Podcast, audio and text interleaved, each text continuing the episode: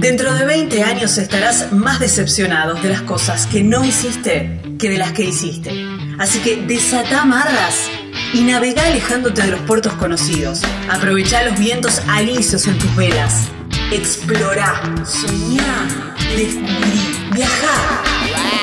Porque la vida es corta y el mundo es enorme. Si no es ahora, guau, guau, guau. Estás escuchando Viajero Frecuente. No importa la pregunta, la respuesta es viajar. Deja que el mundo te sorprenda. Disfruta del camino, no hay prisa en llegar. Y respira en la naturaleza. Viajero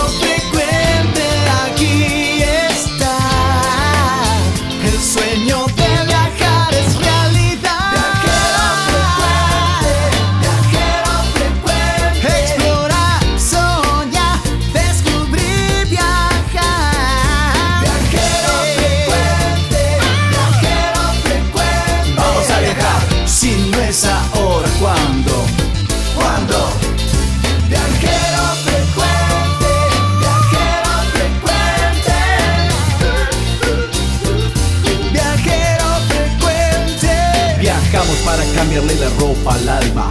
Tienes que tomarlo con calma. Un gran viaje que te entrega al cielo. Siempre comienza con un paso pequeño. A tu sueño, dale, dale vuelo. Y viajero frecuente te dirá que hay de nuevo.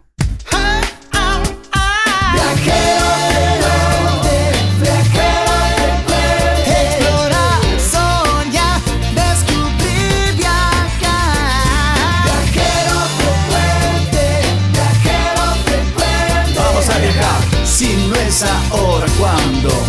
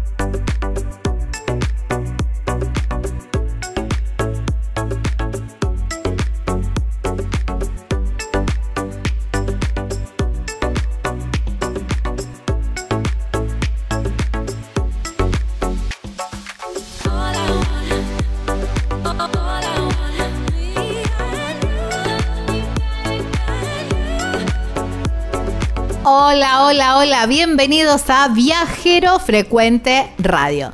¿Listos para viajar? ¿Ya están preparados? Último programa de enero, qué locura, ya pasamos enero. Febrero que se pasa rapidísimo, aparte tenemos fin de largo de carnaval, qué lindo. Y ya arranca marzo, yo digo que en marzo arranca el año.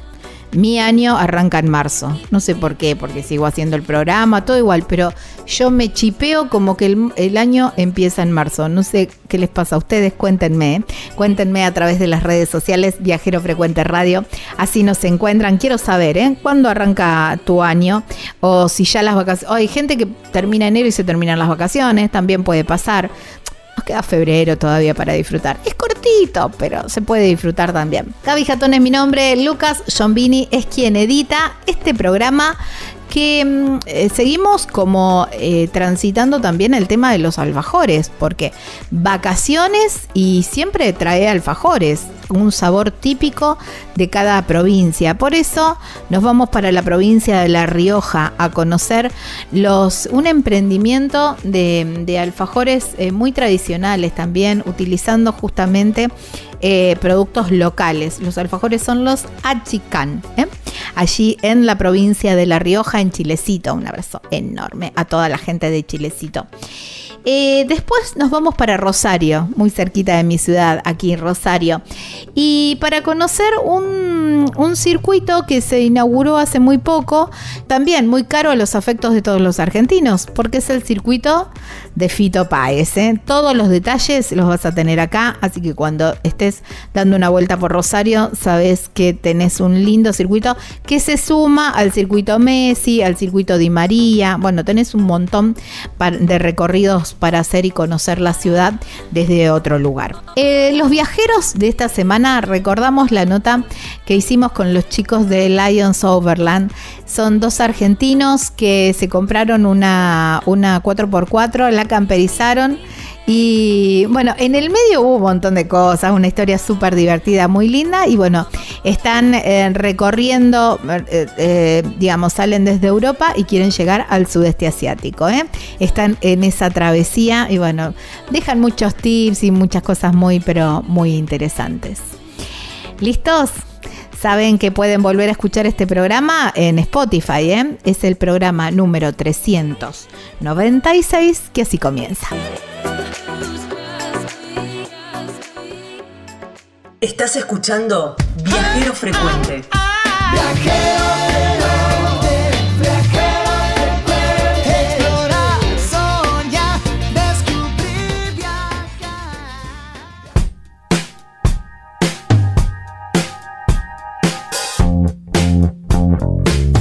De un lado, la Sierra de los Comechingones. Del otro, el Valle de Conlara. Y en el medio, las cabañas Punto Serrano. Con vista para esos dos paraísos. Un valle espectacular con unos atardeceres impresionantes y las sierras del otro lado. ¿eh? Tienen un parque precioso con una piscina espectacular, un, parquecito con unos eh, frutales, que esos frutales después se hacen mermeladas y se transforman en tu desayuno totalmente casero, con pan casero, espectacular. Pero además las cabañas son hermosas, están decoradas muy cuidadosamente y además tienen por supuesto todo lo necesario para que pases unos días increíbles. Allí están eh, Roberto y su familia para atenderte y para que cubrir todas, absolutamente todas tus necesidades. ¿Cómo te contactas? Por teléfono o por WhatsApp al 11 45 63 68 05. por mail puede ser punto serrano gmail.com. En las redes sociales los encontrás como punto serrano carpintería y hay una página web súper completa que tenés imágenes y todos los links también para contactarte con ellos y reservar, por supuesto, que es www.serrano.com.ar, allí en Carpintería, provincia de San Luis, aquí en la República Argentina.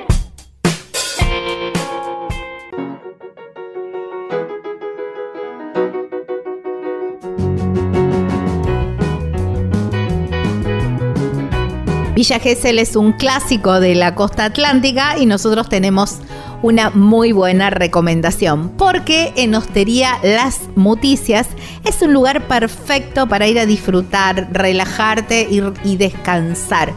¿Por qué? Porque está solamente a 30 metros del mar. A ver, ahí te cruzas nada más y ya tenés para disfrutar de la playa. Pero si te gusta la pileta, si querés disfrutar o ir alternando un rato, un día de pileta o una tarde de pileta y una y la mañana en la playa o al revés, bueno, también tenés esa posibilidad porque tiene unos jardines muy lindos y por supuesto la, piscina. ¿eh? Solamente a 30 metros de la playa increíble de este lugar, Hostería Las Moticias. ¿Cómo tenés que hacer para contactarte? Bueno, mira, la llamás a Susana o le mandas un WhatsApp al 11 68 62 36 91.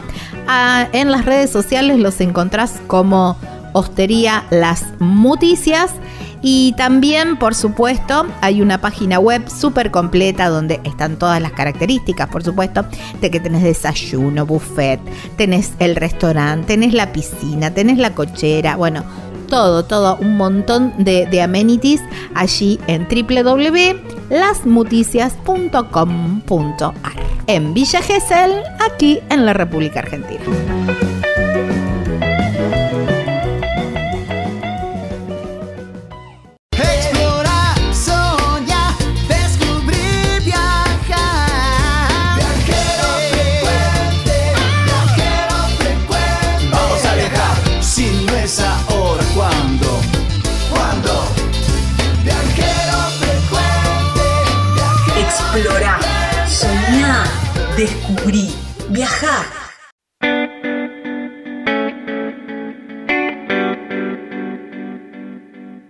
Estamos en Viajero Frecuente Radio, así nos encuentran en todas las redes sociales. Viajero Frecuente Radio, así de esta manera también pueden volver a escuchar este programa como formato de podcast en Spotify o cualquier plataforma o en YouTube con imágenes. También Viajero Frecuente Radio, así nos encuentran. www.viajerofrecuenteradio.com.ar es la página web y 3400 5246 40 es el teléfono más 549 si no estás en la Argentina para que mandes mensajitos de WhatsApp y así de esta manera comunicarnos. ¿eh? Bueno, ¿se acuerdan que hace un tiempo estuve en la fiesta nacional del alfajor? Y de ahí salió la idea de, a ver, como veníamos recorriendo, venimos recorriendo los, las provincias a través de sus vinos, también vamos a ir recorriendo las provincias a través de sus alfajores. Esta vez la provincia elegida es la provincia de La Rioja. Y allá me voy a mi chilecito querido y le mando un abrazo enorme a toda la gente de Chilecito y bien cerquita de Chilecito. Ahí apenas salís de la, de la cuesta de Miranda, llegás a Nonogasta. Bueno, allí en Nonogasta fabrican unos alfajores que son maravillosos, son muy pero muy ricos, por supuesto, son artesanales, se llaman Achicán. Y, la, y quien está a cargo es Analía, que la tengo del otro lado de la línea. Hola Analía, gracias por tu tiempo y bienvenida a Viajero Frecuente. Hola Gaby, ¿cómo están? Bien, bien. Muchísimas gracias por comunicarse con nosotros. No, por favor, por favor. Bueno, nos conocimos en la falda, en la fiesta nacional del, del alfajor y bueno, eh, de a poco durante todo este año, bueno, este año que vamos a ir recorriendo todas, eh, cada una de las provincias, porque es muy tradicional esto cuando uno viaja de traer, llevar alfajores, ¿no? Y, cómo es, em, cómo es que nace la idea de empezar a hacer alfajores. Sí, bueno, nace del año 2018, en donde empezamos a profundizar nuestros conocimientos. Eh, bueno, tengo una socia que se llama Anabela y eh, empezamos a estudiar el proyecto de inversión. Y primero era la que íbamos a hacer la elaboración del aceite de nuez, pero eh, se quería de mucha inversión y empezamos ahí a hacer encuesta a la gente consultando si consumían eh, más que nada la nuez, porque acá en Chilecito tenemos grandes dimensiones en producción de nuez. Son grandes productores, toda la zona, ¿no? Claro, en toda la zona, sí, sí. Y bueno, empezamos que sí consumían, eh, pero bueno, eh, por su firmeza no habían personas adultas que no la podían consumir. Luego realizamos la harina y empezamos a consultar a la gente si eh, podían, si digamos, si ellos deseaban consumir la harina y nos decían que sí, pero no, no sabían cómo utilizarla. Y de ahí surge la idea de hacer algo dulce, como es el alfajor, a base de harina de nuez. Y nosotros mismos hacemos la harina de nuez, así que mm, ha tenido buena aceptación al público el alfajor. Libre de gluten, em, así que estamos ahí sin harina de trigo Así que estamos eh, avanzando en este lindo proyecto.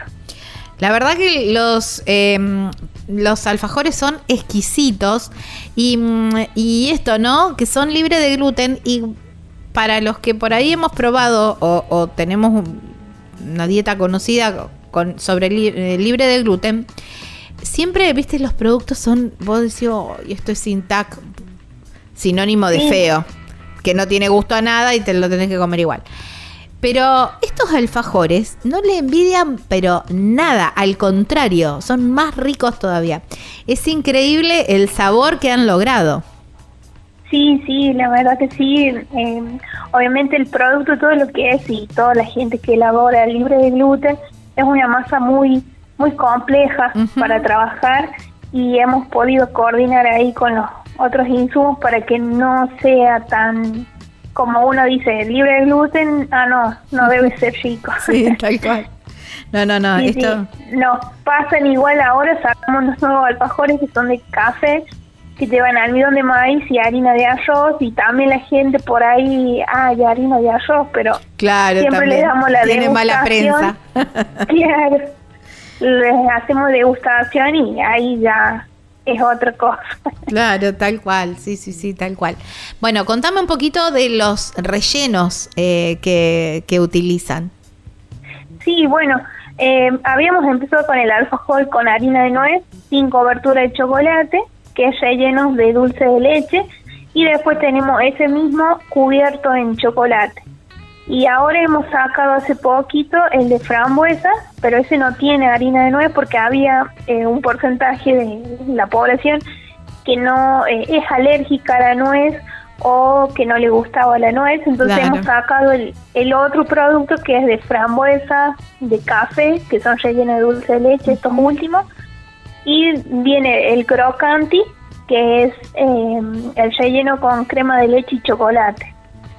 Así que después ya después sacamos todo lo que es eh, las galletitas que son sin relleno, que son muy buscadas por la gente que, que no, mm, no le gusta el dulce de leche, entonces tenemos las galletitas a base de saborizadas a naranja, mm. con harina de nuez, después con chip de chocolate y después tenemos los conitos de dulce de leche y chocolate. Wow, qué increíble.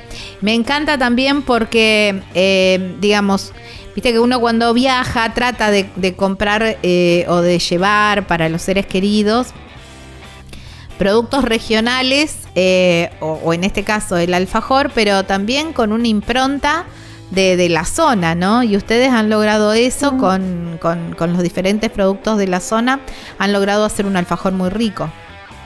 Sí, sí, sí. Eh, aprovechamos siempre, eso fue lo primero que hemos realizado con Anabela, de hacerle encuesta y va, investigar más que nada cuál era la producción eh, masiva acá de la materia prima y nos salía lo que era la nuez. Entonces ahí empezamos a, a profundizar los conocimientos, a, a, investigar y ahí salió el, alfajor de nuez achicano. Tal cual. Bueno, ¿cómo se puede comprar el, el, alfajor? Imagino, bueno, cuando uno va Chilecito, pasa por Nonogasta, por supuesto, allí lo vamos a encontrar. Sí, sí, también tenemos, eh, nos pueden conseguir por Facebook o Instagram. Nosotros estamos haciendo envíos eh, por correo, así que eh, también están en la capital de La Rioja y vamos de poquitos ingresando en Buenos Aires, en la parte de Pilar y Escobar. Eh, tenemos ahí productos, así que ustedes nos escriban por Instagram, achican-calidad en sabor, y nosotros les damos toda la información donde los pueden conseguir o bien enviárselos por correo. Tal cual, bueno, achican va con eh, K. Sí. Achican, Con, K, así lo, así lo encuentran. Achican guion bajo calidad, eh, de, en sabor.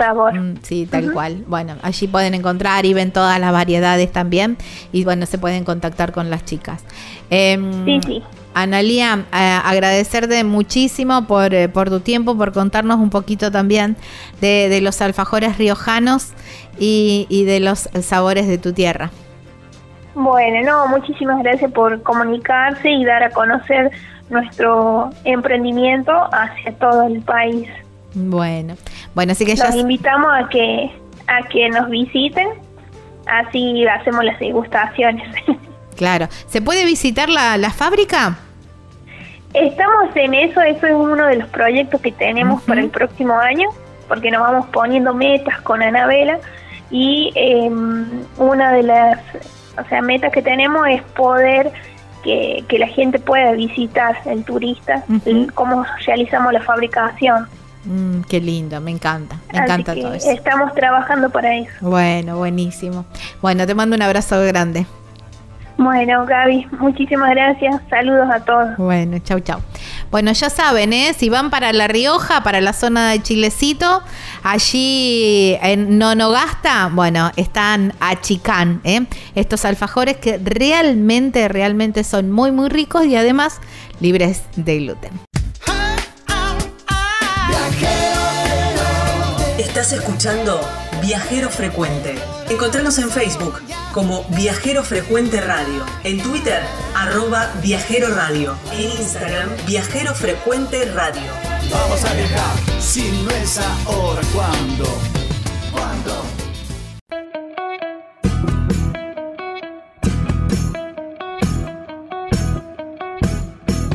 ¿Ya compraste el terreno en ese lugar soñado o estás planeando comprar ese terreno con una vista espectacular para irte de vacaciones, para tener tu quinta o quizás para tu en tu ciudad, para constituir tu hogar y te falta la construcción, te falta la casa? Bueno, aquí llega la gente de El Picapalo que te construye así, tac, en un chasquido de dedos, una, las cabañas de madera, cabañas de tronco.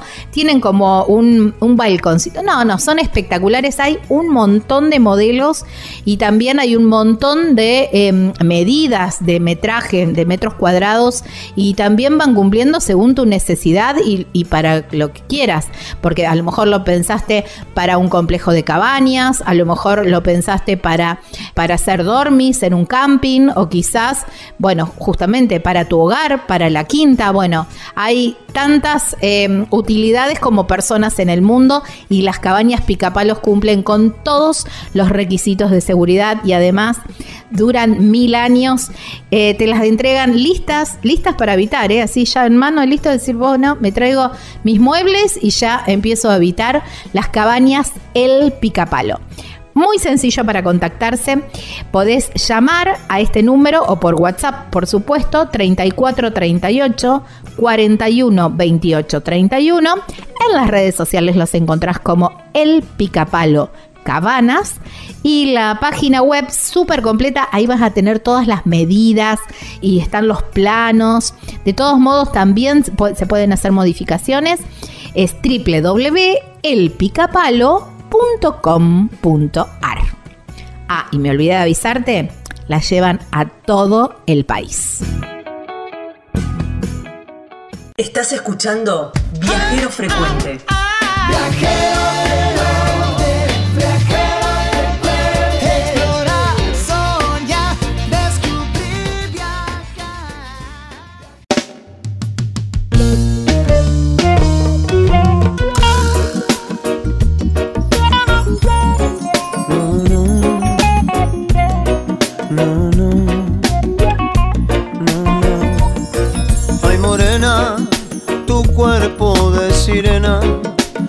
aparece de noche para darme calor.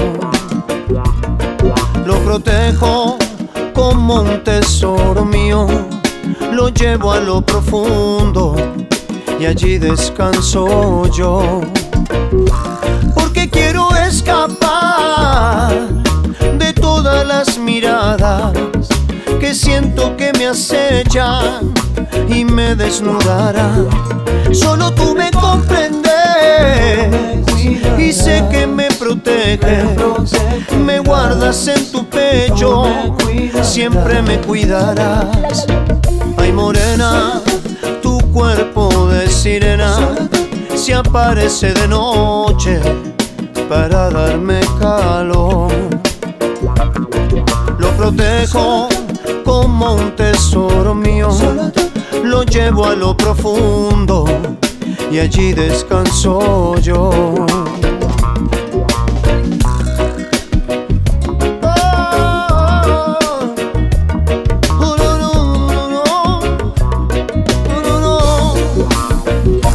Porque quiero escapar de todas las miradas que siento que me acechan y me desnudarán. Solo tú me comprendes y sé que me proteges, me guardas en tu pecho, siempre me cuidarás. Ay morena, tu cuerpo de sirena se aparece de noche para darme calor lo protejo como un tesoro mío, lo llevo a lo profundo y allí descanso yo. Ay, morena, tu cuerpo de sirena se aparece de noche para darme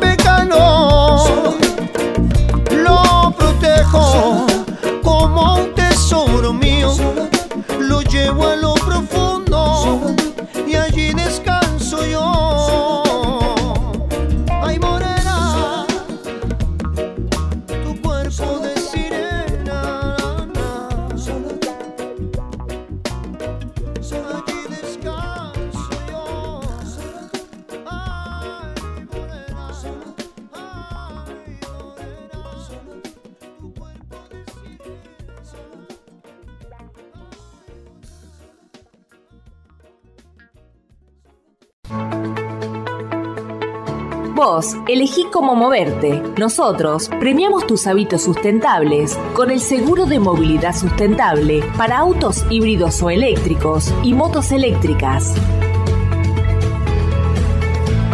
Protegemos tu auto o moto híbrido o eléctrico ante robo, incendio, inundación, daños por granizo y daños en cristales sin franquicia. Además, contás con un seguro de vida individual y auxilio mecánico por avería o accidente. Si te interesa contratar este seguro, consulta a tu productor asesor de seguros o llamanos al 0800 555 5787. Estás escuchando Viajero Frecuente. Encontranos en Facebook como Viajero Frecuente Radio, en Twitter arroba Viajero Radio, en Instagram Viajero Frecuente Radio. Vamos a viajar, si no es ahora, ¿cuándo? ¿Cuándo?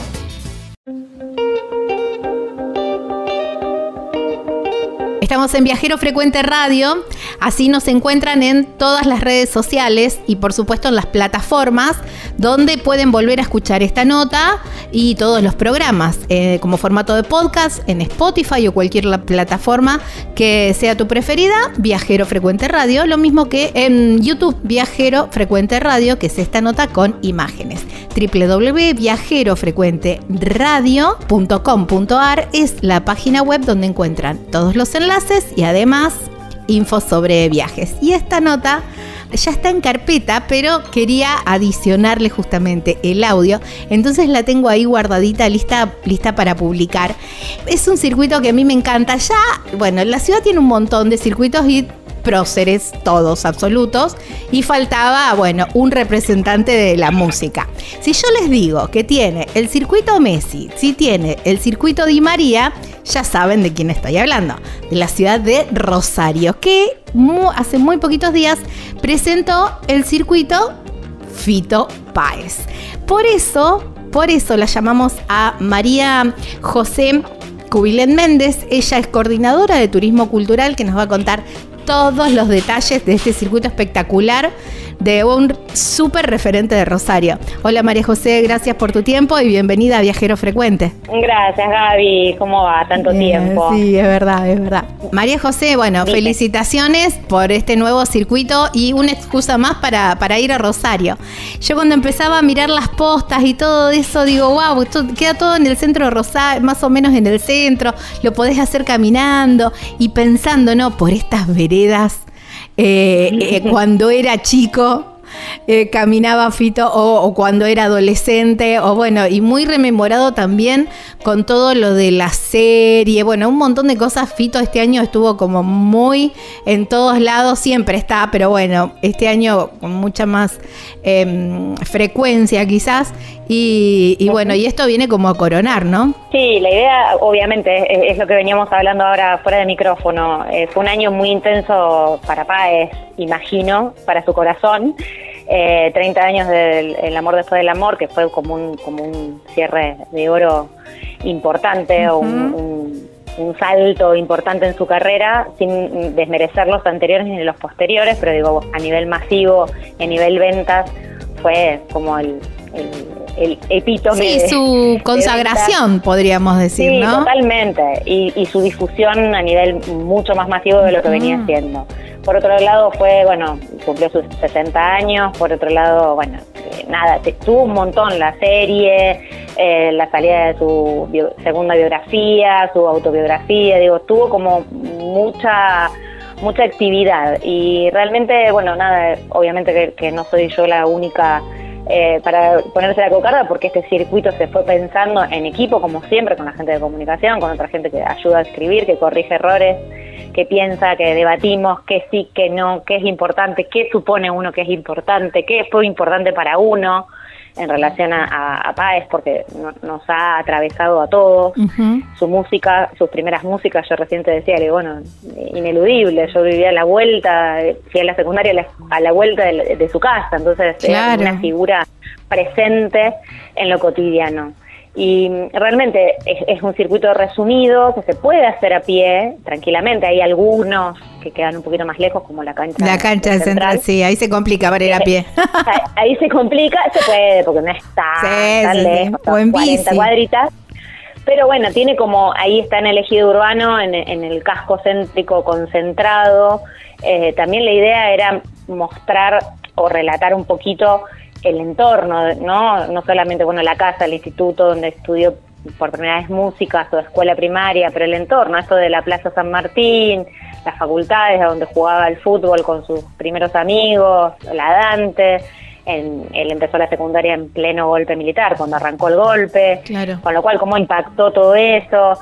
nada, fuimos eligiendo, son 10 postas eh, que entendemos que es lo más significativo, probablemente hace un montón de, de espacios que también lo sean, hay otros que no están, que no están más, porque bueno, hay, hay un circuito de bares que, que los, los músicos eh, circulaban después o antes de los ensayos y demás, y que no están más, están cerrados, se transformaron en otra cosa. Claro. Eh, entonces fuimos seleccionando, bueno, esto, bueno, acá estrenó tal letra, eh, acá tocó por primera vez en un gran escenario, acá, bueno, fue la secundaria y fue su, sus años de formación eh, más intenso y de vínculos también, ¿no? Porque también es, es, muy importante eh, pensar que hay, hay muchos músicos que él conoció a los 16 y siguen siendo sus amigos y muchos han seguido tocando con él en, a lo largo de, los años, ¿no? Mm. Entonces, nada, elegimos esas 10 postas que invitamos a todo el mundo a recorrer con la aplicación o web y también que lo hagan a pata, porque en algún momento también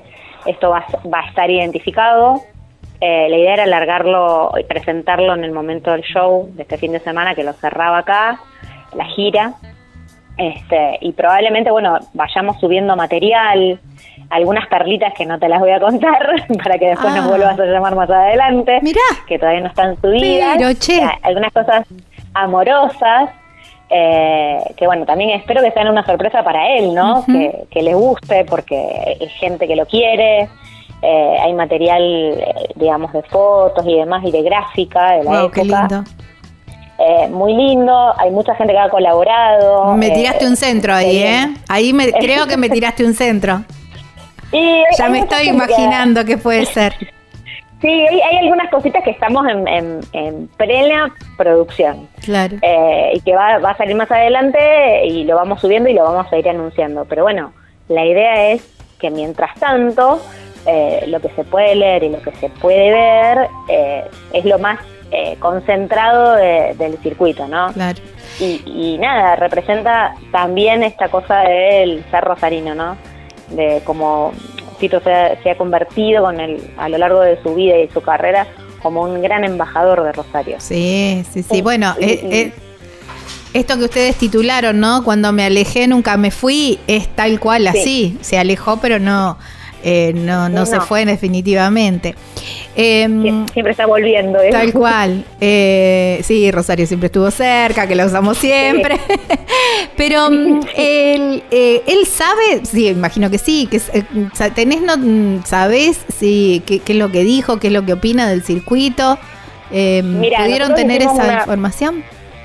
Nosotros tenemos para todos los circuitos en general, siempre se hace un un approach con, con la persona que sea, y tiene familiares, como sea, para que llegue esa información.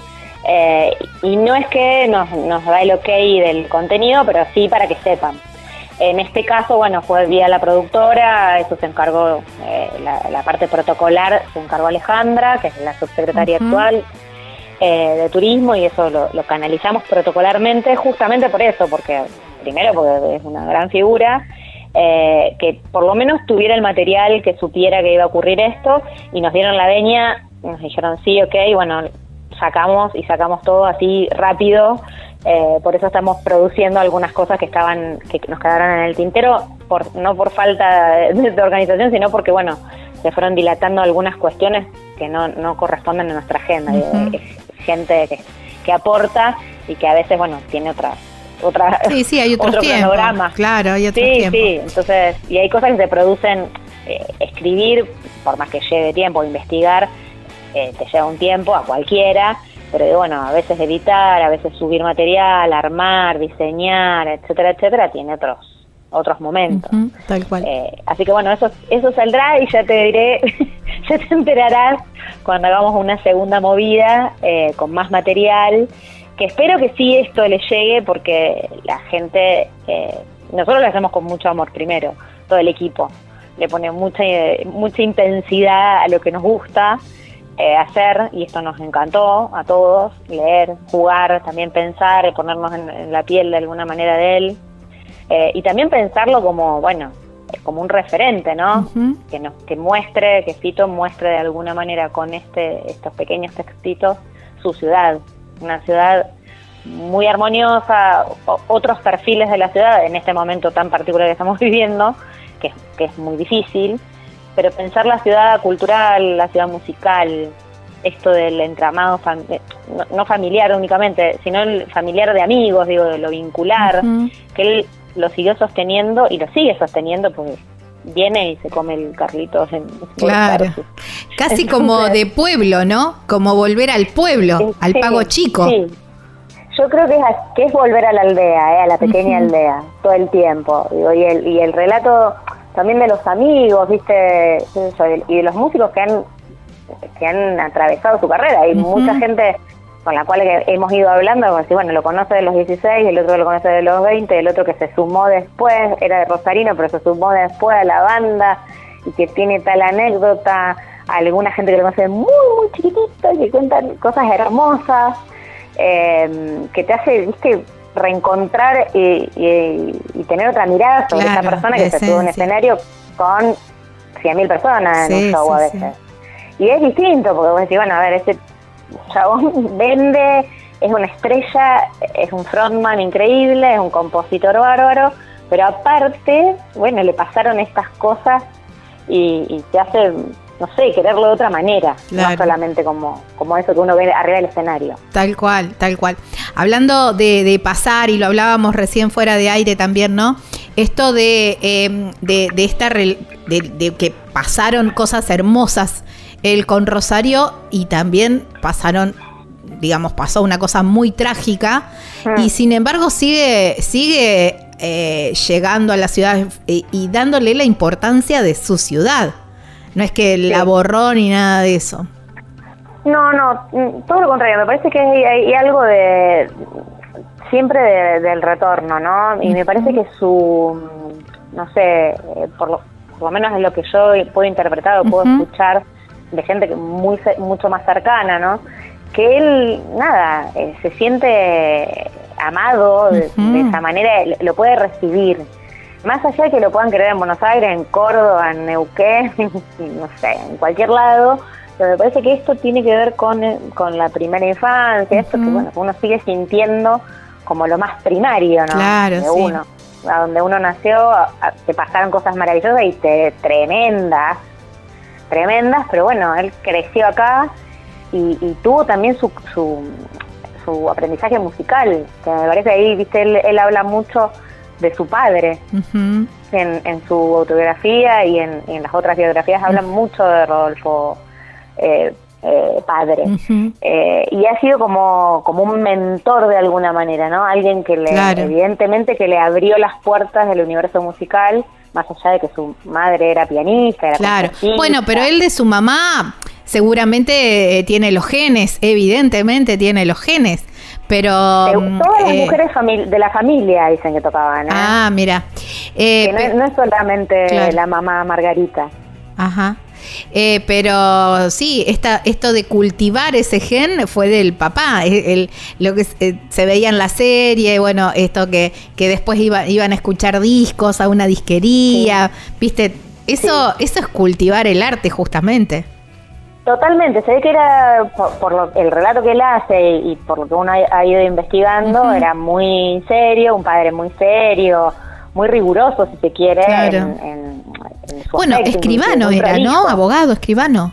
Él, no, él era, él fue el director de gobierno de la Ah, municipalidad, ah, ah. este, y siempre estaba tapado de, de papeles, este, de expedientes. Claro, sí tenía idea que era. y cuenta eso, que, que digamos, laburaba, trabajaba en una mesa y después corría esos expedientes y se ponían los sábados, eh, se dedicaban a escuchar música en su casa y salían de recorrida, ¿no? Claro. Era como la vuelta acá de los lugares así casa tía, la favorita, iban a tomar el, el licuado de Natalí o Augusto, a los lugares Claro. que son muy emblemáticos para Sí, nosotros. bueno, eso es muy Rosario. Y ahora la favorita ni hablar. Sí, Justamente bueno. este año también Ya. la favorita. Y hablar, como decir, bueno, justo también se dio la casualidad que justo este mismo año se reabrió, es un emprendimiento súper exitoso. Sí, en muy pleno linda centro. quedó. Quedó divino y con el, digo, también con lo que implicaba ir al centro para el rosarino. Ujú. ¿Entendés? E- Era congre uno iba el- el- los sábados a la mañana de compras. Y es, es como muy característico Sí, de las ciudades sí, más sí, chicas, por ahí, qué sé yo, en Capital tiene otra dinámica. Y sobre todo en, en los 70, en Bueno, los primeros 70. Yo me acuerdo, eh, yo estoy a 50 kilómetros de Rosario, yo vivo en Villa Constitución, y bueno, también las compras nuestras, las compras Claro. grandes eran, y bueno, en primer lugar íbamos a la favorita, por supuesto, Peatonal Córdoba, la favorita, eh, y Claro. todo eso.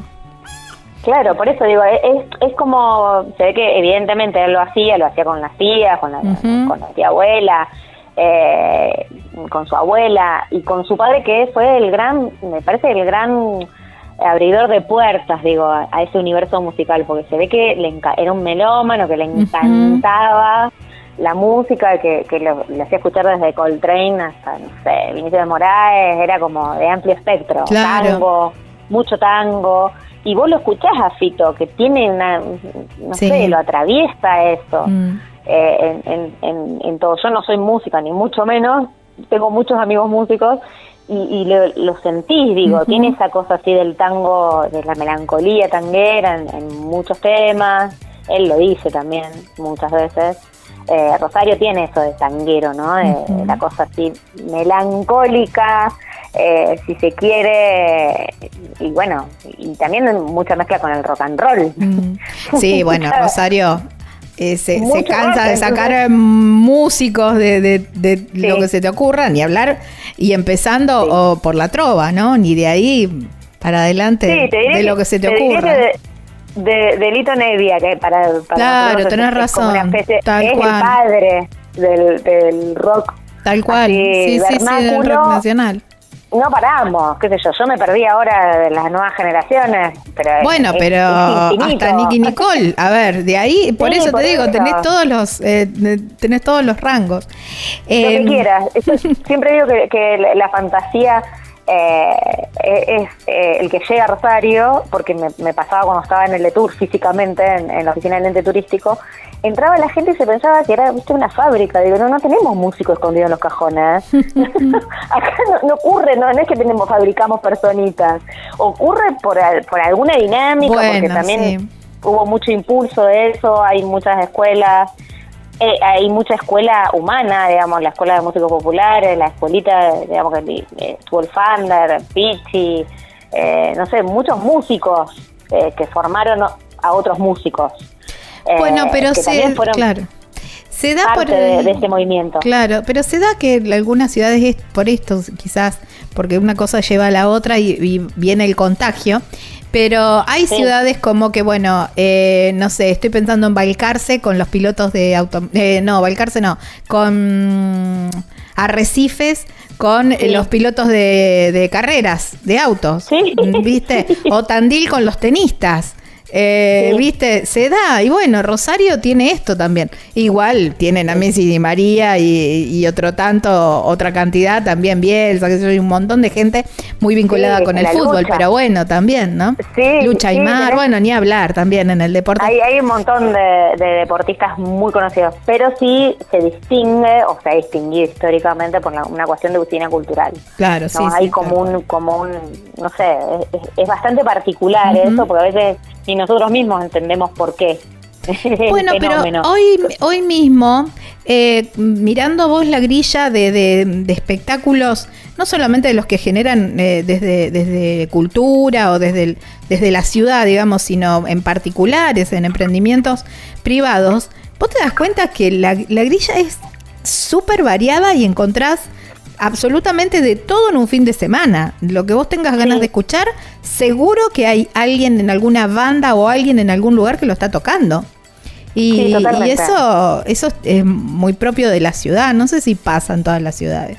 Pero bueno, bienvenido ser, sea. Y yo que la tengo cerca, mucho mejor. Sí, vos que lo, podés venir a disfrutar, está buenísimo. Y la gente de los alrededores, digamos que bueno, el anillo de Rosario ha crecido un montón este, de otras localidades que son ciudades, pero siguen siendo vinculantes, están muy vinculadas, no sé.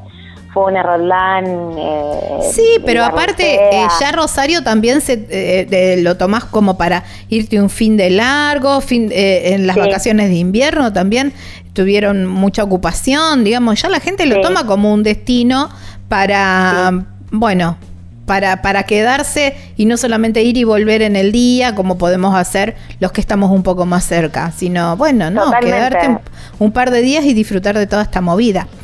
Eh, hablando, bueno, eh, mirando un poco las postas, eh, recorre absolutamente toda su vida, ¿no? Porque, bueno, hablábamos de la casa natal, la escuela, donde estudió, bueno, su, su, su equipo favorito de fútbol. Sí, Después, un canallón. Claro. Me costó escribir eso, ¿eh? Porque yo soy recontra leprosa, pero bueno, ¿qué le vamos a hacer? Había que escribirlo. Ah, bueno, bueno. Y después, bueno, la sala Labardén, eh, bueno, donde presentó sus, eh, sus discos, ¿no? Sí, él, él eh, Juan eh, estrenó, presentó sus dos, mm, dos temas muy importantes, Puñal tras Puñal y La vida es una moneda en, en la Labardén por eso figura ahí como, como muy presente. Ah, claro, él ahí cuando era cuando estaba con em, eh, con Baglietto. claro, pero antes inclusive lo, lo, presentó, presentó uno de los dos temas, ahora no me acuerdo cuál, em, de los dos, y después, bueno, Fito vuelve y, arma su propio circo, arma el COVID y la sala... Eh, bueno, durante 20 días fue intervenida en todos los sentidos y la dejó impecable por otra parte porque hubo una inversión ahí infernal este, de, aparatos, ¿no? De luces, de sonido. ¿Y eso, eso lo, lo, invirtió él y lo dejó en la sala? Sí. Sí, eso fue con la productora y demás, pero eso quedó en la sala. Fue una cogestión, eh, porque bueno, nada, la, la sala quedó disponible para él y fue un estudio de grabación inclusive había mucho, fue muy problemático en ese momento, yo me acuerdo, eh, porque era es una esquina, si vos la registras, muy céntrica y pasan infinidad de, colectivos, hay mucho tránsito. Entonces era un problema la acústica, porque para no es lo mismo un show que para grabar. Claro. Entonces, también ahí hubo una, una cuestión de inversión de panelería, hubo que acustizar, hubo un montón de cosas. Y después, bueno, también está el, el Teatro Astengo, porque su primera vez eh, con, tocando en un piano increíble fue en el Astengo, en el show del cantor, de Enrique Llopis, em, que lo, lo pisteó ahí en los bares y, lo invitó a tocar y estrenó uno de sus temas, después está en el círculo presentó varios eh, giros y no me acuerdo cuál más, que era también como irrumpir en la escena más eh, dura, digamos, en un teatro increíblemente bello que todo el mundo quiere tocar, pero el rock and roll estaba como, ¿viste? Claro. Eh, bueno, acá no, acá me van a romper el Claro, sí, sí, tal cual. Sí, sí, sí, sí. Y fue una fiesta, digamos, eso, porque yo me acuerdo de eso. Eh, y después, bueno, eh, también cierra el, circuito el, mural. Que, el mural. también inauguraron este año, que, está buenísimo. Está buenísimo, está en un lugar muy, muy eh, paradigmático para todos nosotros o, para parte de una generación, digo, para varias generaciones, porque ahí no solamente por el nombre, que es de un poeta que falleció no hace mucho, de Fabri, Simeoni, eh, sino que bueno, es la Plaza de la Cooperación, está el mural del Che de, Carpani ahí a metros nomás, y en, todo ese sector había muchos boliches, eh, boliches que, duraron un montón de tiempo, estaba Luna a la vuelta, estaba Berlín al lado del mural, eh, es, como una zona muy muy hermosa para, para muy de paseo no también porque sí, y está el toque del parque está claro por eso estás cerca del río si se quiere también. Es como todo todo está milimétrico ¿viste? Eh, elegido muy muy muy muy a propósito y está bárbaro. El mejor lugar no, no pudo haber sido porque está muy a mano de todo y si, si venís eh, como turista lo haces, pues seguro que estás en alguna hotelería por ahí o en algún departamento y, si no, digamos, tenés millones de, transportes, de líneas que te dejan ahí. Sí, sí, tal cual, tal cual. Este, así que es como un punto de encuentro. María José, te agradezco muchísimo por, por tu tiempo. Gracias a vos que siempre nos tenés en cuenta no, y, por estate alerta porque va a haber más. Bueno, hoy, hoy, hoy. Eh, igual ya me imagino, no me dijiste nada, pero yo ya me imagino más o menos por qué lado viene esto de recopilación de material y qué sé yo, me parece que me fuiste dando una idea. Eh, te mando un beso enorme. Bueno, muchísimas gracias, Gaby. nos vemos. Nos vemos. Chau, chau. Muchas gracias. Hasta luego. Chau, chau.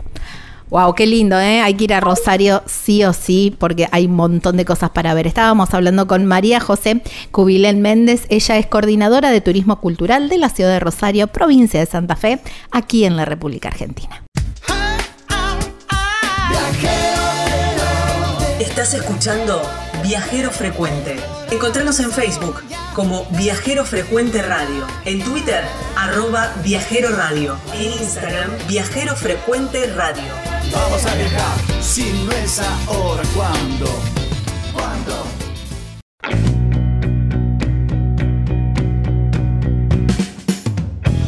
No importa la época del año que decidas ir a Puerto Madryn, siempre hay un montón de propuestas para que la disfrutes a pleno. Pero siempre tenemos que estar pensando en los tiempos, cómo poder eh, optimizar nuestros, nuestros tiempos para poder hacer todo.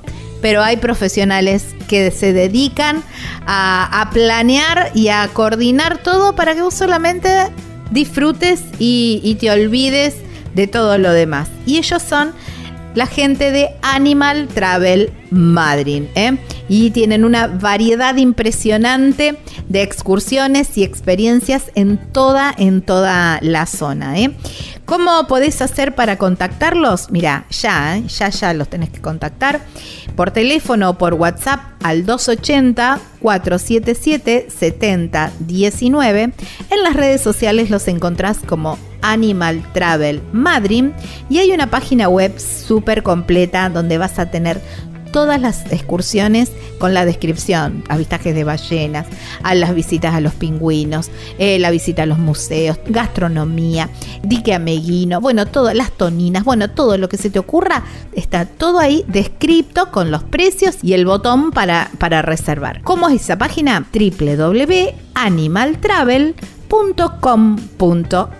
Es tu guía confiable allí en Puerto Madryn, provincia de Chubut, Patagonia, Argentina.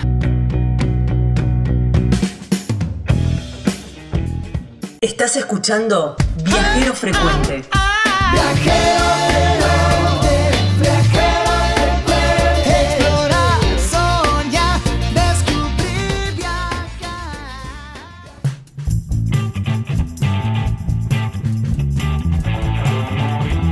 Estamos en Viajero Frecuente Radio, así nos encuentran en todas las redes sociales. Viajero Frecuente Radio en Facebook, Instagram, TikTok para volver a escuchar esta nota o el programa completo, saben que lo pueden hacer como formato de podcast en Spotify o cualquier otra plataforma como Viajero Frecuente Radio. Y como formato de video en YouTube nos encuentran también como Viajero Frecuente Radio. En YouTube con la novedad que también estamos en los podcasts de YouTube. ¿eh? Así que también nos pueden encontrar allí para que mm, puedan, eh, bueno, seguir escuchando las historias viajeras, porque de eso se trata esta nota. Los viajeros son argentinos, aunque están del otro lado del, mm, del charco, están en Croacia en este momento. Ellos lo van a contar bien, pero bueno, de- creo que fue después de la pandemia, con todo el encierro en la pandemia, quisieron largar todo.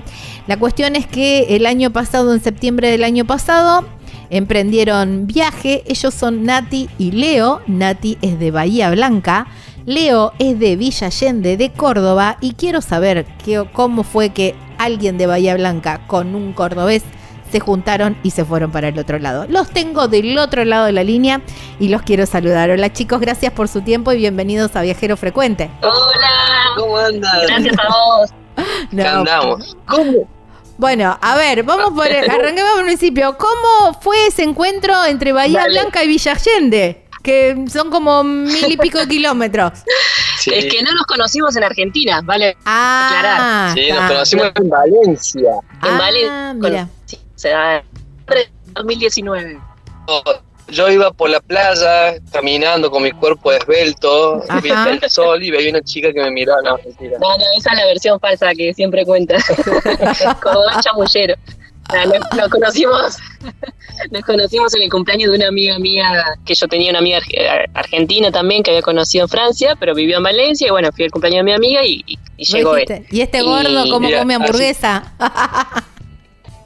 Claro, pero el de la playa estaba mejor. Ah, sí, era más romántico, era más romántico. Igual, ahí, ahí le erraste, fue muy egocéntrico eso. Vos tendrías que haber dicho, yo estaba tomando Eh, mates en la playa, estaba tomando, estaba tomando un farnecito en la playa y la vi pasar a ella. Claro, Entonces ahí Claro, re claro. Romántico.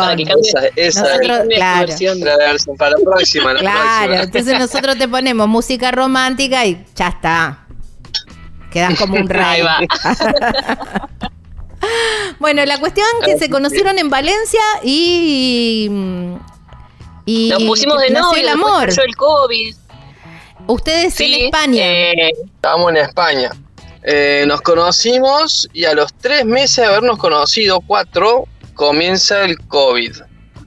Así que Eh, medio que vivimos el, el noviazgo durante el COVID, eh, vivíamos en, en departamentos separados. Encima, hasta que en España, Más tarde nos el- fuimos a vivir el- juntos y bueno, hasta que se fue abriendo un poco todo el tema de la pandemia.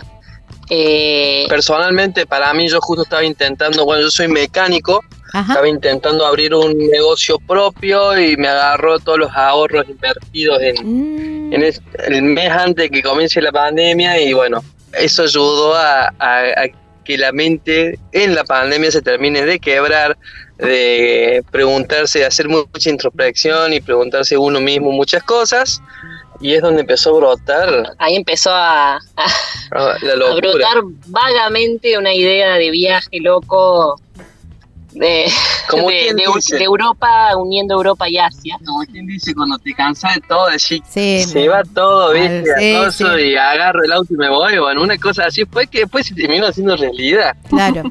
Esa, esa fue tu locura y cómo le, le dijiste a Nati.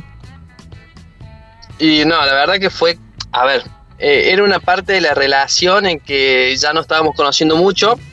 eh, cuando uno se, se pone más grande, se pone más miedoso con el tema de la responsabilidad y, y- el tema del- de las parejas y eso. Pero pasa que Nati me estaba gustando demasiado y yo dije, esto se viene recontra fuerte. Entonces medio como que inconscientemente, viste, uno va tirando cosas como para decir, bueno, a ver si le encuentro la, la, la piel al zapato y... Eh, me puso a prueba. Y le puse Claro. a Entonces dije, mira Nati, la verdad que me caes muy bien, me encantás, eh, te quiero un montón, pero yo tengo un sueño que no sé si lo puedo dejar de lado, que es agarrar la camioneta, en ese momento ya te, te había comprado la camioneta, y me quiero ir, me quiero ir, no sé, a China, quiero viajar. Entonces dije, bueno, si me dice que no, Chao con esto. ¿me entendés? Como que esa excusa que va creciendo dentro, y con- pero me jodió, me dijo que sí, que bueno, Claro. que me acompañaba que hiciera un poco mi sueño y, y que a ella también le gusta viajar un montón. Los dos siempre fuimos bastante viajeros, incluso antes de conocernos. Ajá. Eh, el tema es que yo había, yo había estado viviendo en Francia y había podido viajar un poquito más por Europa, que él no tanto, y él estuvo viviendo en Australia y Nueva Zelanda y viajó bastante por Asia. Entonces, de alguna forma, con este viaje también la idea era unir Lo que lo que, lo, que, lo que conocíamos y lo que el otro que- quería conocer. Eh, entonces, bueno, empezamos a hablar sobre el tema, pero siempre era como, bueno, a ver, esperemos un tiempo, veamos hasta que yo estaba por viajar a Argentina y cuando volví le dije, bueno, dale, ahora es el momento. Y a partir de ahí decidimos que en un año íbamos a salir. Entonces, Este la cosa íbamos a salir en un Claro, año. teníamos un año para prepararnos, para, bueno, dejar el departamento, que igual era un departamento alquilado, los trabajos, preparar, sobre todo preparar la camioneta, camperizarla Y, y, bueno, y prepararnos para la aventura. y la verdad que uno lo cuenta así, pero eh, eh, creo que fue lo más difícil que nos pasó. Lo más difícil que nos pasó en este viaje fue tomar la decisión. Claro, y sí. Eh, porque no, no es fácil decir, saco todas las, no sé, las comodidades, eh, dejo mi, bueno, ya a mí mi trabajo ya, como te dije antes, ya había Ya se aprendido había ido. así que yo no era mucho. Ya se había ido. Sí. Y Nati, ¿vos qué, qué hacías? ¿A qué te dedicabas? Eh, yo, yo soy ingeniera civil Y en Valencia en particular estaba en una empresa de, de reformas, Ajá. sobre todo también un poco de obra nueva, pero sobre todo reformas de departamentos, de casas, que bueno, en Valencia hay muchísimo, muchísima edificación vieja que, que se va reformando y, y- y modernizando. Claro. Eh, así que bueno, era, era un trabajo interesante, era lindo, pero bueno, después también mi jefe, un tipazo, me, me entendió muchísimo, se copó con el viaje. Sí, no, la verdad que es Eh, grande. Además, en el, en el medio de la preparación de, de la camioneta también se nos ocurrió casarnos, como Ah, para sumar algo más a todas claro. Y casarnos en Argentina. Entonces, bueno, fuimos preparando toda la instancia. Ay, no te puedo creer. Claro. Sí. No. En realidad eso fue simple, la verdad fue muy, le disfrutamos mucho y nos- nuestras familias nos ayudaron muchísimo. Pero bueno, el- también el tema era Bahía Blanca o Córdoba y empezamos a organizar uno en Bahía porque Leo me dice, no, mi familia viaja, no hay problema.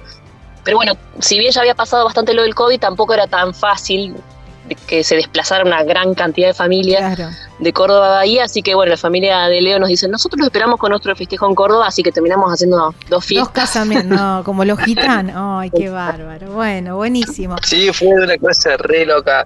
Y la verdad que nada, o sea, después que me dijo que sí, que me acompañaba, yo la tenía que dejar ir, ¿me entendés? O sea, automáticamente me dijo, yo me voy con vos, listo, Claro. se convirtió en el amor de mi vida. Entonces, listo, pasó unos meses y le tuve que proponer el casamiento. Claro. Y eso fue en abril del 2022 y la idea era ir a casarnos, volver y arrancar el viaje. Pero bueno, nos quedaban todavía un par de cosas de la camioneta, papeles que tramitar y demás. O sea, ya habíamos dejado los trabajos y todo en marzo 22 y el departamento, se fuimos a casarnos, volvíamos y que queríamos empezar en mayo, junio, terminó siendo, eh, como te contamos, ya en septiembre. Claro. Y lo usábamos tipo luna de miel también. O sea, era una cosa. Así que todavía estamos en luna de miel. sí, no, no, Claro, está bien. Eh, chicos, qué divino. Eh, ¿qué, qué lo, eh, esto me, me llamó mucho la atención, que dijeron lo más difícil fue eh, el, el tomar la decisión y emprender. Y la verdad que uno siempre dice, ah, qué bueno que, que largaste todo y, y empezaste a viajar y qué sé yo, en, en las palabras, pero en el hecho de tener que decir, bueno, me desprendo de absolutamente todo porque lo que con lo que me quedo tiene que caber en la camioneta y yo tengo que vivir en esa camioneta. Eh, Claro. Entonces, eh, imagino que, que también esa decisión del desprendimiento, pero eh, ¿qué, fue lo, más complicado? ¿Qué, qué decisiones eh, fueron complicadas de tomar?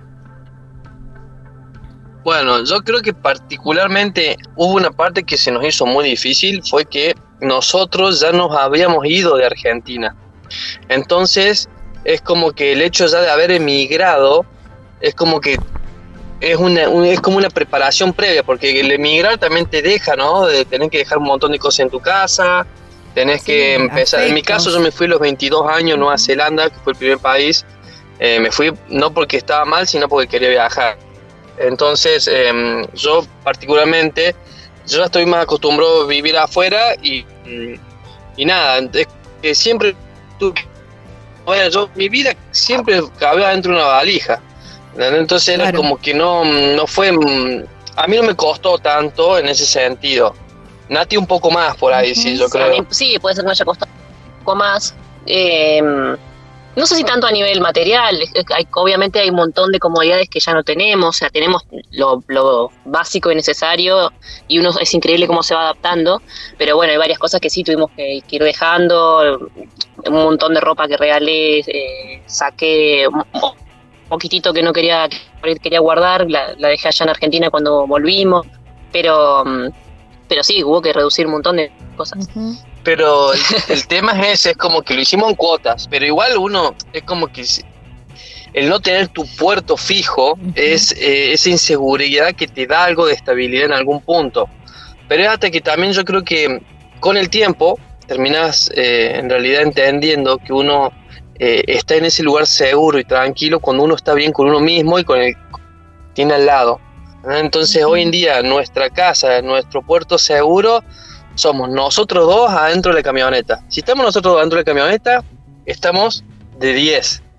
Y bueno, eso creo que hoy en día logramos hacerlo después de, de- de- de muchas cosas. Uno también llora, la pasa mal, pero después tiene otro feedback por atrás que la verdad que, el- que no sé, hay lugares o, o situaciones o conoces gente. experiencias, encuentros que lo valen todo, Que lo valen valen cualquier esfuerzo de cualquier otra cosa que, que mucho menor.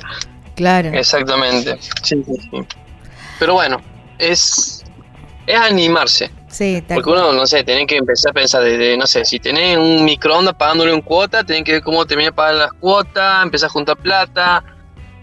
Nunca, Claro. nunca vas a tener todo lo que vos querés. Eh, también cabe destacar que nosotros, el día que ese año que dijimos nos vamos en un año, pasamos un año trabajando de lunes a lunes 14 horas por día. O sea, para pagar el alquiler del departamento donde estábamos, juntar, preparar la camioneta. Eh, había fin de semana que yo volví, me largaba a llorar, pero de, de- de que, del cansancio. Pero bueno, era justamente perseguir, ¿no? Esa, Claro, y teniendo sí. el objetivo y el, el estímulo era poder lograr, poder arrancar. Y sí, Pero era bueno, el- acá el- estamos. el, digamos, era el medio para llegar al fin, en definitiva. Sabían que eso era transitorio y bueno, y está bueno también. Eh, y está bueno también que haya costado, porque se disfruta mm, desde, desde otro lugar también, ¿no? Esto, eh, el, el viaje. No, obviamente, todo. sí, eso es como que lo logrando, vas valorando muchísimo y, y también eh, uno va aprendiendo, porque en el camino vas como que vas cometiendo errores, vas haciendo eso, creo que es básico, el aprender a equivocarse es, eh, es lo más importante, que es donde uno aprende. Y, mm, y bueno, a veces equivocarse está, está bien y en el caso nuestro tratamos de dejar las puertas abiertas, cosa que sea una experiencia que estamos probando a ver si nos gusta, si nos sale bien, si nos sentimos cómodos. Y en el peor de los casos le llenamos el tanque de, de, de diésel a la chata y nos volvemos a Valencia. Claro, Eso obvio, es lo peor que puede pasar. tal cual. Sí, Eh, siempre la idea fue, fue empezar y, y tener en claro que, que- que el sueño es nuestro de llegar a, a Bali algún día si, si queremos y, y si no, no. O sea, si es algo que, un objetivo que nos lo debemos a nosotros mismos y a nadie más. Y, bueno, y en definitiva estamos probando este estilo de vida y no sabemos eh, por cuánto tiempo más lo haremos. Claro, tal cual. Eh, Pero bueno, bueno, mientras pero lo disfrutemos. Es parte de, es parte de. Eh, Sí. Cuando mm, el, el 15 de septiembre, digamos, eh, era la fecha que ustedes habían dicho, eh, dentro de un año salimos, o fue se fue corriendo esa fecha. Porque viste que todos los viajeros No. dicen hay que poner una fecha y salir en esa fecha. Sí. Eh, no, claro, nosotros habíamos puesto la fecha. Era como el eh, 11 de junio. No, dijimos como mayo 2022. Mayo, junio hemos Mayo, junio. Por eso, o sea, nos habíamos ido a casar en abril, en abril a Argentina, y la era volver y arrancar el viaje. Y habíamos entregado el departamento antes de irnos a casar. Oh, esa parte de la historia no la saben. Y habíamos dejado los trabajos. Claro. Mm, digamos, ahí habían quedado que- Pampa y la Vía, tal cual. Ya estábamos Sí. en bola, exactamente, todo entregado. Volvimos y nos dimos cuenta que, ah, no, antes de irnos a casa ya nos faltaban algunas cosas, la camioneta no estaba lista. Eh, no teníamos prácticamente plata ahorrada, entonces dijimos, porque Seguían todos, faltando cosas siempre. todo, claro, o sea, todo se lo llevaba a la camioneta, ¿no? Porque es como que dijimos, bueno, le vamos a poner todo el esfuerzo a la camioneta, cosa que si en algún momento del viaje nos quedamos sin plata, que era obvio que iba a pasar, Mm. por lo menos tengamos las comodidades en la camioneta que voy a decir, bueno, si de última no tenemos más plata, nos quedamos en una playa tirado en un, o en un bosque, aunque sea dos semanas, tres semanas, eh, hasta que empecemos, no sé, a juntar guita. Entonces, bueno, se nos fue mucha guita en, la camioneta. Y mm, la cuestión que, bueno, cuando volvimos de casarnos, no teníamos mucha guita, cosas, así que, ¿qué tuvimos que hacer? Contale, Nati, esa parte vos. ¿A dónde fuimos a vivir? ah, estuvimos, estuvimos viviendo un tiempo en el Club Náutico de Valencia, en el Real Club Náutico de Valencia, porque tenemos varios amigos que, viven en sus, propios veleros. Y bueno, hay una zona para campers, así que teníamos ahí nuestra, nuestra Monty, nuestra casa sobre ruedas. La terminamos de camperizar. Hay una zona en la que podíamos, digamos, trabajar también sobre la camioneta, así que nos venía genial. Y estuvimos en la casa de un amigo y después estuvimos unos dos meses. Unos dos meses viviendo en el club náutico en el auto.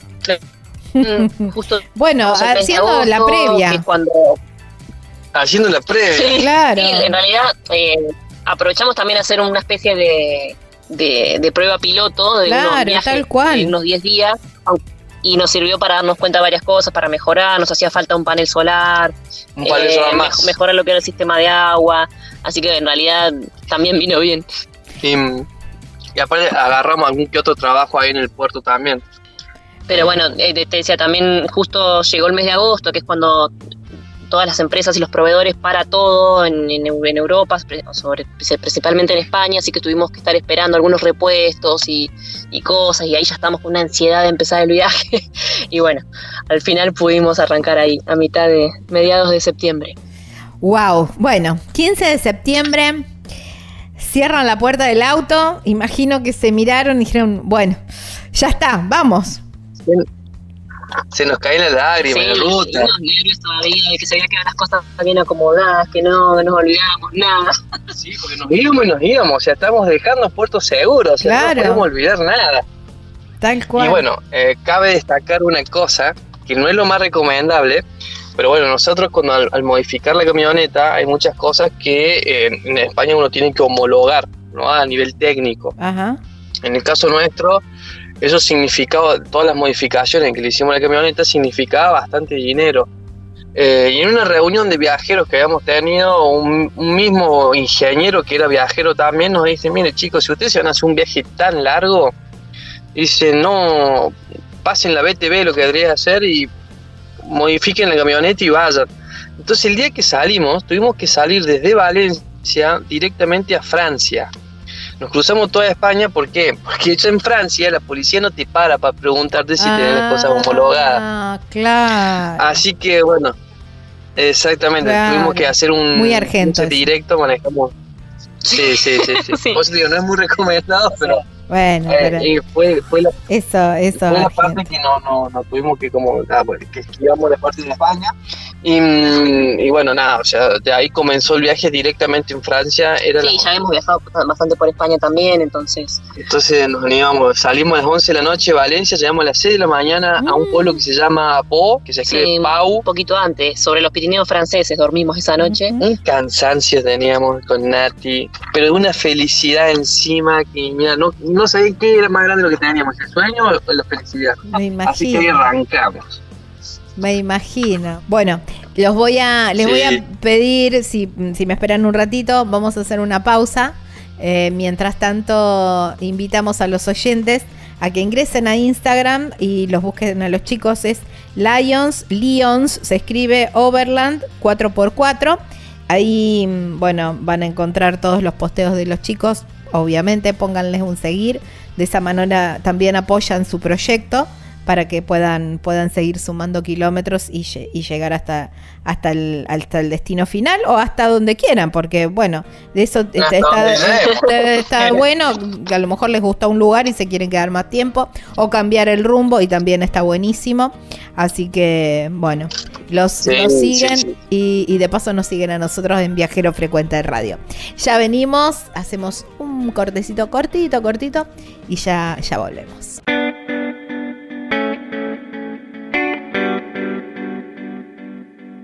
Si estás buscando una estadía perfecta en medio de la belleza natural de Tafí del Valle, bueno, Cabañas Pacarina son las respuestas, porque además de estar completamente equipadas, con un mobiliario muy lindo, hecho por gente de la zona, bueno, la verdad que las cabañas son muy, pero muy, pero muy bonitas. Lo que más me gusta son esas panorámicas espectaculares que tienen desde los ventanales. Son como cuadros pintados por la naturaleza, porque realmente uno desde, desde dentro de la cabaña tiene la vista a los cerros y es maravilloso, maravilloso. Pero además tiene un parque grandísimo donde hay juegos para niños. Allí están Marisa y toda su familia siempre, siempre disponibles para atender todas tus necesidades. ¿eh? ¿Cómo te contactas con ellos? Mira, por teléfono o por WhatsApp al 381 331 3588. En las redes sociales los encontrás como Cabanas Pacarina, Pacarina con Q. Y hay una página web súper, súper completa que es donde vas a tener toda la información y el link también para contactarte www.cabanaspacarina.com.ar allí en Tafí del Valle, provincia de Tucumán, aquí en la República Argentina. Estás escuchando Viajero Frecuente. Viajero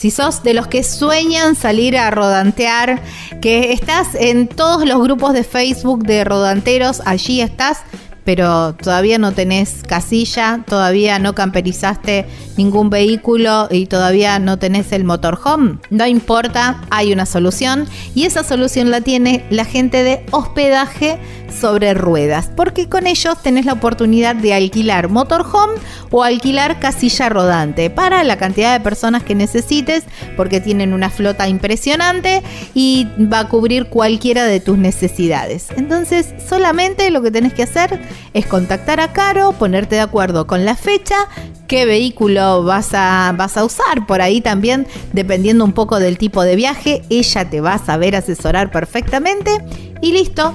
Ya vas a estar en ese grupo de, de rodanteros siendo rodantero. ¿Cómo te contactás con Caro? Por teléfono o por WhatsApp al 264 414 5703 en Instagram los encontrás como hospedaje sobre ruedas. Y rutas, allá vamos.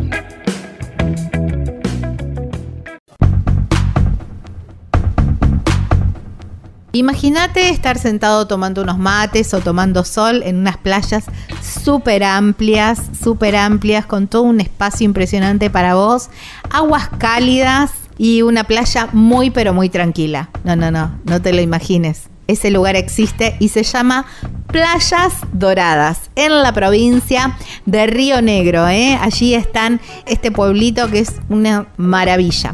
Y ahí tenés la oportunidad de alojarte en el complejo Golfo Dorado. Mira, son departamentos para 2, 4, 5, 6 personas completamente equipados, tienen wifi, tienen microondas, tienen televisor satelital, tienen cocheras cubiertas y además, algo que no nos puede faltar a nadie, parrillas independientes. ¿eh? Sí, sí, sí, completo, completo el complejo Golfo Dorado.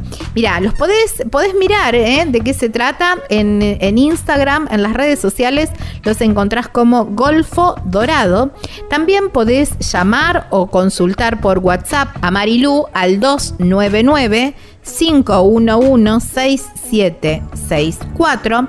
Por mail los encontrás como golfodorado.yahoo.com y la verdad que vas a pasar unos días espectaculares porque el destino es maravilloso y el lugar donde te vas a alojar también. Así que combo perfecto para playas doradas allí en la provincia de Río Negro, aquí en la República Argentina. Si no es ahora, ¿cuándo? No importa la pregunta, la respuesta es viajar. Deja que el mundo te sorprenda. Disfruta del camino, no hay prisa en llegar y respira en la naturaleza.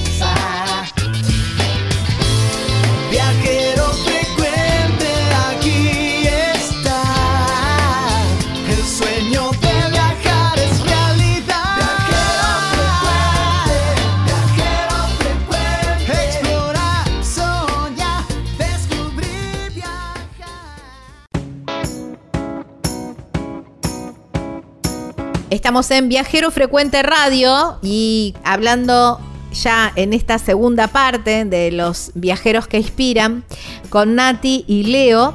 Ellos eh, son argentinos, pero andan en este momento están recorriendo, están en Croacia, ya a punto de salir de Croacia también.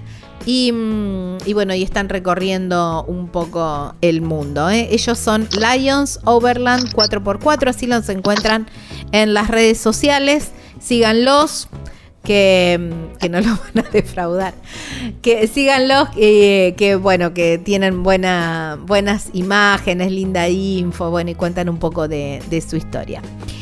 Chicos, eh, bueno, escuché, eh, bueno, supimos todo el relato de los preparativos, ese primer día y ya recorriendo Francia y lo que les eh, comentaba, que bueno, viendo las redes sociales, eh, digamos, aprovechan muchísimo el, el 4x4 de, la camioneta porque se meten en cada lugares increíbles, ¿no? Sí, sí, sí, sí, la verdad que mm, eh, todo comienza en realidad porque el- a mí me gustaba mucho el 4x4, teníamos un grupo en Valencia que éramos varios y salíamos a hacer y el momento, bueno, de, de cuando decimos viajar, eh, decimos ir en la camioneta porque básicamente es lo que ya teníamos también, ¿no? Nos ahorraba un poco de dinero. Pero también nos daba libertad un montón de cosas, entonces fue como que nos fue entusiasmando eso, de que no eh, que nos podemos meter en situaciones interesantes, más habiendo tenido la práctica de haber estado en el grupo este, de, de poder, bueno, aprender a hacer autorrescate, porque también es un arma de doble filo, o sea, te puedes meter en lugares muy lindos, pero tenés que saber em, que te puede meter en problemas también.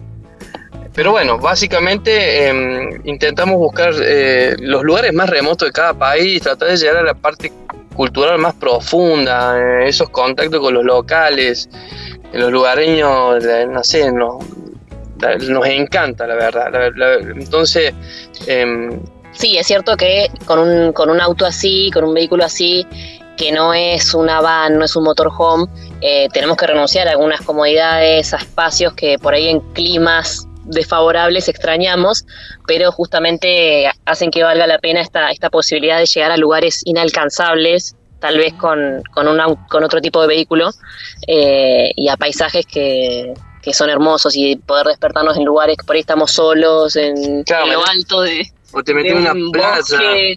no, no sé, una playa que arriba de la arena o la piedra, que sabes que entras y salís, no hay ningún problema. Eso. Igual hay veces que no te voy a mentir, cuando veo un charco lleno de barro, a mí me encanta meterme y Nati, Yo no sé, no lo dejo siempre.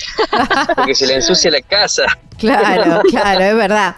Eh, ustedes Pero- tienen la camioneta sí. y, y arriba tienen el, eh, no sé cómo se llama, como la, La carpa. carpa, sí, la es carpa de carpa, techo. es una carpa, a carpa de techo, eso, carpa de techo.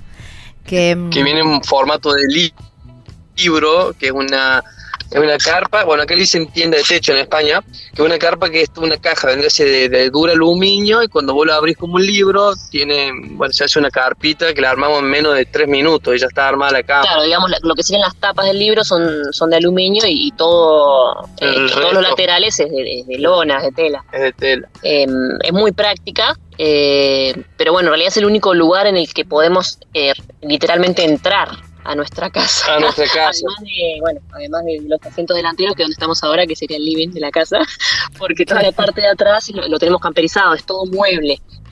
Y, y bueno, y nuestra vida cotidiana es alrededor del vehículo del lado de afuera. claro.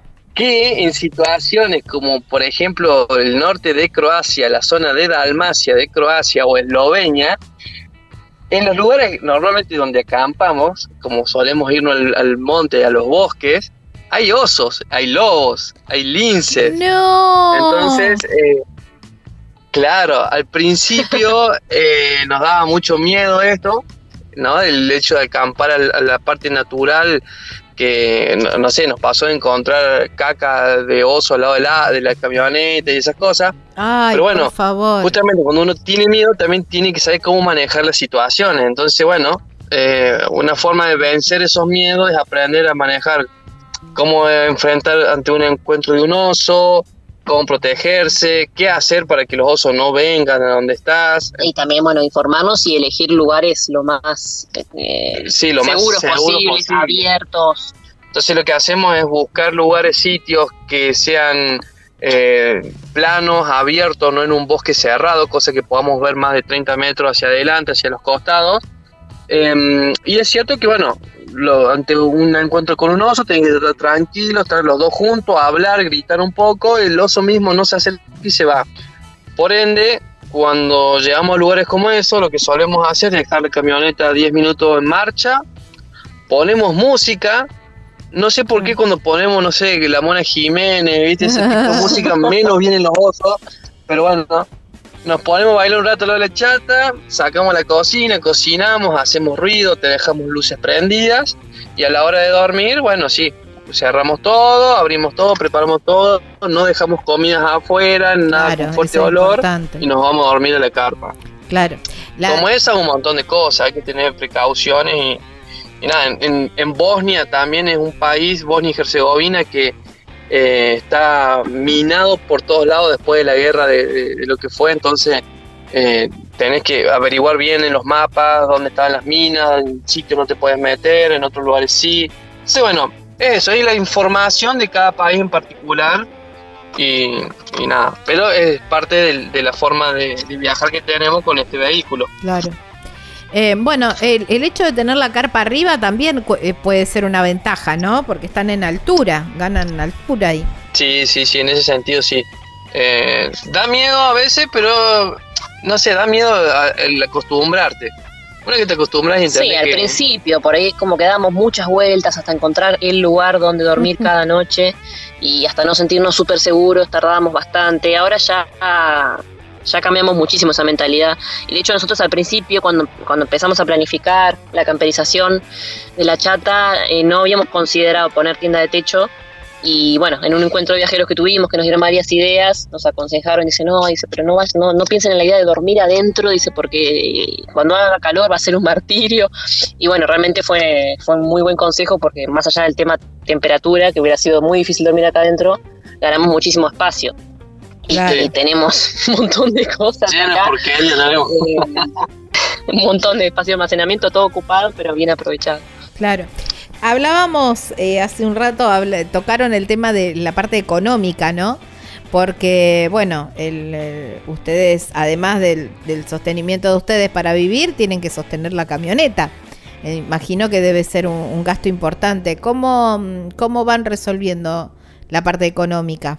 Bueno, ese es todo un tema. Em, primero, que es un esfuerzo muy grande, ¿no? Porque eh, en esta forma de viajar te medís hasta si tomas un cafecito, un heladito, claro. un depende de dónde compras. Y sobre todo que es difícil y nos costó eh, cambiar la mentalidad y entender que no estamos de vacaciones, que es un estilo de vida, entonces hay un montón de cosas viajando por los lugares que, que no los podemos hacer como si estuviéramos de vacaciones solo una semana y volvemos a nuestra vida normal, a nuestro trabajo. Eh, entonces es como que hay que seleccionar muy bien los gustitos y, las, Claro. y las cosas. Y, Y, y los, también sí, eh, sí consume muchísimo la camioneta. claro, y los Eso tiempos, uno. ¿no? Eh, Sí, y otra cosa es romper el mito, porque realmente es un poco un mito, de que a veces si no tenés muchísimo dinero no puedes viajar. Eh, eso no, porque cono- conocemos gente que se cruzó a África caminando y no gastó un céntimo, entonces depende mucho cada uno.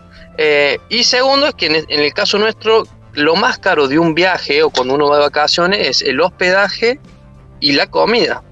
En el caso nuestro dormimos en el auto y nos cocinamos, nos hacemos un sanguchito, un wrap, una vuelta. Entonces, en, ese sentido, gastamos incluso menos que cuando tenemos nuestra vida normal en, en una casa. Sí, sí, es, es cierto que el mayor gasto es el combustible.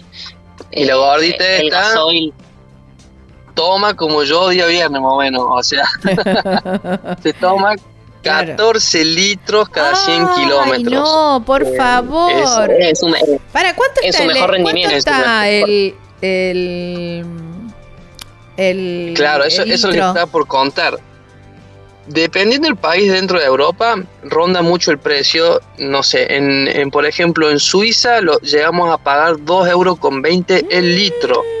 Que Y- cargamos una sola vez y nos fuimos. Claro, llenar el depósito de la camioneta, que son 92 litros, nos salió casi como 200 y pico de euros, no sé, fue re caro. Suiza fue lo más caro hasta ahora. eh, Macedonia, Macedonia lo más Lo más barato. un euro 20. sí, el año el pasado. Em, entonces, como que en realidad el gasto más grande el- se lo lleva el combustible. Claro. Ustedes me dicen el año bueno, pasado. No, ¿Cómo? Perdón. Perdón, eh, que digo, ustedes me dicen el precio del año pasado y yo no me puedo sacar mi chip de Argentina y digo, el año pasado, ¿qué me está diciendo? ¿Un precio del año pasado? ¿Para qué? ¿Qué tiene que ver, no? Con los que los precios acá el año pasado Ah, acá. me parece raro que. Bueno, acá en Croacia sí lo hemos notado que estuvimos. em, El año pasado en Estuvimos el año pasado y este año estuvimos en el norte viajando, después estuvimos en Bosnia y ahora volvimos al sur de Croacia, o sea, entramos varias veces y aumentó muchísimo. Mira, Pero también es Eh, cierto que nos pasó algo particular, que el año pasado cuando estuvimos en Croacia, Croacia tenía su moneda propia que eran las cunas. Croacia pertenece a la Unión Europea desde el año 2013, pero no usaba el euro hasta enero de este año. Y por ejemplo, eh, ha aumentado el precio, duplicado los precios acá De todo. al Mira. empezar a usar el euro, pero mucha diferencia. mira, Eh, que de hecho este año medio que Croacia lo tuvimos que hacer distinto justamente por eso. Pero sí, bueno, volviendo, no nos vayamos mucho porque si no... se- Pero no. sí, el gasto más grande de combustible, eh, 92 litros de combustible nos rinden básicamente 650 kilómetros, consume bastante y es un promedio de 150 euros, 160 euros llenar el tanque, Mm, que la verdad que nos, nos mata. Pero bueno, eh, medimos mucho la cantidad de kilómetros que hacemos por mes también a veces. Claro. ¿Y, y van generando algo de, de dinero o cómo o se están manejando con los ahorros? De momento estamos con ahorro. Sí, el año pasado, la primera etapa del viaje la hicimos, sí, con ahorros de, de todo lo que hemos, este, de nuestros trabajos en Valencia. Eh, y este año, bueno, estuvimos haciendo un trabajo de, de- de temporada, estuvimos eh, Restaurando un restaurando barco. un barco juntos antes de empezar, antes de retomar esta segunda etapa. Eh, bueno, y. Leo también arregló y vendió un par de autitos Sí, también allá. lo que hago de vez en cuando es em, compro un par de autos para reparar en Valencia, los reparo y los dejo para vender. Entonces eso también es como que va entrando de vez en cuando, pero básicamente ahora estamos ya... Sí, yo estoy empezando con un- unos con algunos proyectos online, eh, pero bueno, estamos intentando también volcarnos a la parte digital, pero obviamente que es algo, algo que lleva tiempo y, tal vez también en este tipo de, volviendo a, a lo mismo, no es un motorhome, entonces sacar la computadora, ponernos, siempre todo lleva un poco más de tiempo que, que en otro tipo de, de camper o... Sí, y mm, lo que hicimos también es eh, vendemos postales porque mm, las postales no las estamos vendiendo más que nada para el viaje en sí nosotros al día a día, sino porque a partir de Irán, Pakistán, la camioneta necesitamos sacar un pasaporte de- que te exige esos países de la camioneta que se llama Carnet du Passage y que es eh, un pasaporte en donde vos tenés que dejar un, un depósito del mismo valor del vehículo eh, guardado. Del valor para del poder sacar vehículo. Sí, Sí, prácticamente. es prácticamente el caso nuestro, como una camioneta vieja, se considera vieja porque es el año 97, no llegamos al valor mínimo, entonces no tenemos, es un precio fijo de 3.000 euros. Ah, Pero tenemos que dejar un depósito de 3.000 euros para sacar ese permiso que dura un año y nos los van a pedir en Irán, Pakistán, India, Nepal Creo que Malasia En también. Malasia. Camboya. y como... Bueno, en varios países asiáticos y en teoría lo recuperaríamos cuando el día que Vol- volvamos con la chata a España, porque la patente es española. Pero entonces lo que, como es mucho dinero, lo que decidimos hacer es, eh, decimos imprimir 3.000 postales em, de fotos nuestras del de viaje viaje, diseñadas por nosotros. y la estamos vendiendo a un euro con 50 cada una eh, a gente así presencial y si no también las mandamos a cualquier parte del mundo con una estampilla del lugar donde estemos eh, y del, del, del cosa. Entonces de esa forma la idea es vender esos 3.000 postales para poder pagar el carnet du pasaje. Em, entonces, bueno, estamos con eso y de momento también intentando generar con nuestra página web, vamos a poner una tienda online, vamos a hacer un par de cosas, pero estamos justo ahí en el puente, ¿no? Entonces, en el cuellito de botella, que nada, es el que estamos más, eh, más apretados. Claro. Pero si en cuestión de que si la cosa se pone complicada, frenamos como hicimos el año pasado, buscamos algún Sí, trabajo puede ser temporal. que, que trabajemos en algo temporal durante el invierno también para, para saltear un poco el frío.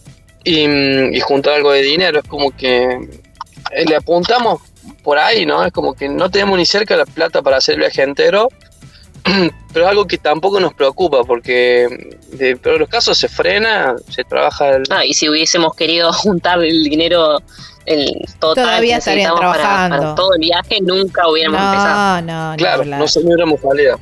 No, no. Entonces, es bueno, es complicado, es, es, es adaptar la parte económica al viaje. No, nosotros no nosotros buscar todo lo económico para hacer el viaje, porque si no es imposible y nunca se viaja. Claro. no, Pero bueno, es, es un poco por ahí.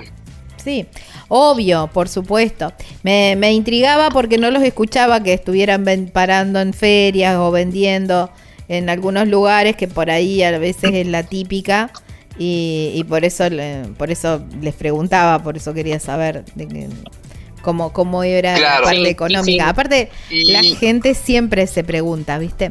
Pero es, es también... Sí, es una de las cosas que más nos preguntan. Claro, es la pregunta siempre. que nos hacen principal. Sí, sí, sí, sí. Lo que pasa es que a la gente, y, y me incluyo a la Gaby de hace 7, 8 años atrás, cuando todavía no conocía el mundo de los viajeros, yo decía, ¿cómo hacen para viajar? No puede ser. Claro, hasta que mm, me encontré con un viajero que me hizo, me, me mostró los números y me dijo, vos gastas mucho más que yo viajando. Digo, no, no puede ser, no puede ser. Claro, y después me, eh, nos- se vino a comer un asado acá, me acuerdo. Eh, Juan Pablo Vilarino, acróbata del camino, quizás lo conozcan, uno de los Ah, mejores travel bloggers del mundo. Y, mm, Exactamente, y, y sí. Juan, y yo decía, no puede ser, Juan, no puede ser. Sí, Gaby dice, él tiene un presupuesto de 7 dólares por día. Pero, entonces, claro, pusimos, viste, así como, a ver, yo te voy a, yo te voy a demostrar que no es así. Y empezamos, claro, pagás luz, pagás gas, pagás internet, pagás esto, pagás lo otro, pagás lo... lo- lo- lo.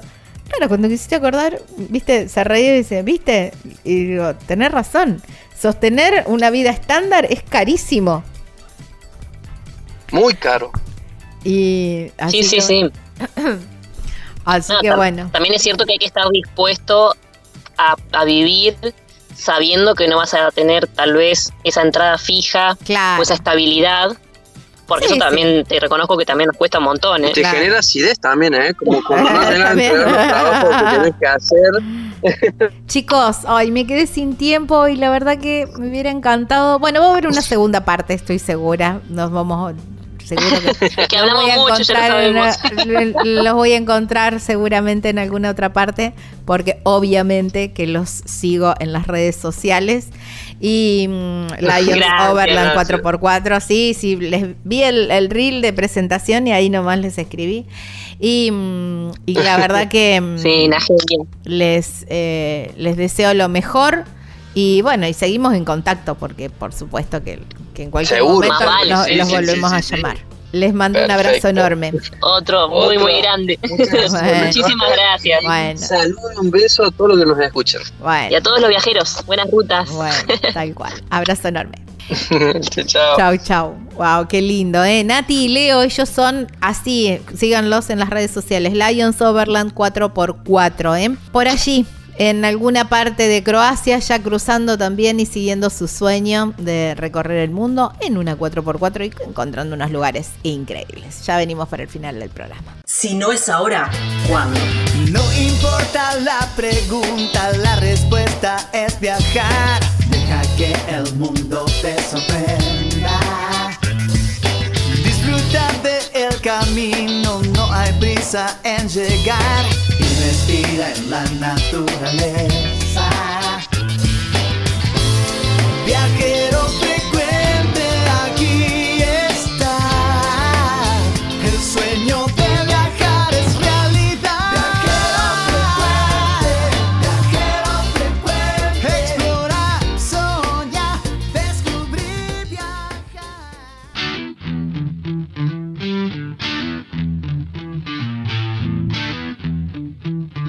Ya sin tiempo, solo para decirles gracias por haberse quedado allí hasta el final del programa. Saben que pueden volver a escucharlo, recomendarlo, eh, por supuesto, compartirlo en Spotify o cualquier otra plataforma que escuches podcast. Es Viajero Frecuente Radio. Este es el programa número 396. También lo encuentran en YouTube. Gaby Jatón es mi nombre, Lucas Giombini es quien edita y será hasta la próxima semana en esta misma radio, en este mismo horario, para seguir hablando de cosas lindas, ¿eh? que es viajar. Chau, chau. Hasta la próxima semana y que tengan unas hermosas, hermosas jornadas.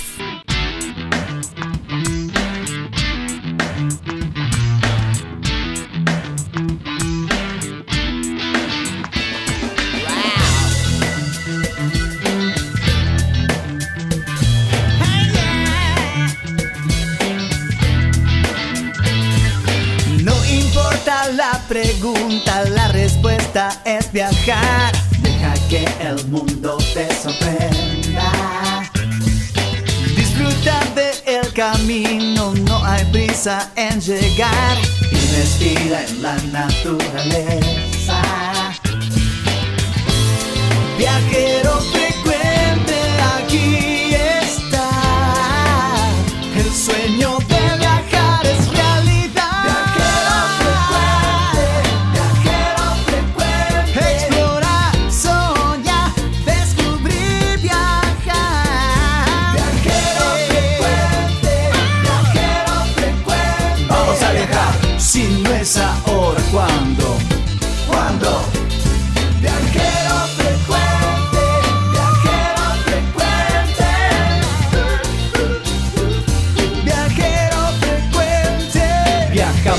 cambiarle la ropa al alma. Tienes que tomarlo con calma. Un gran viaje que te entrega al cielo. Siempre comienza con un paso pequeño.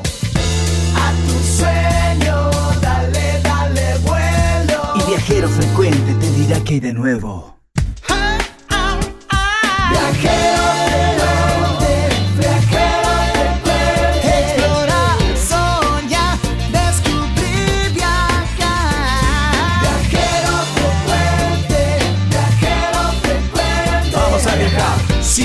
Si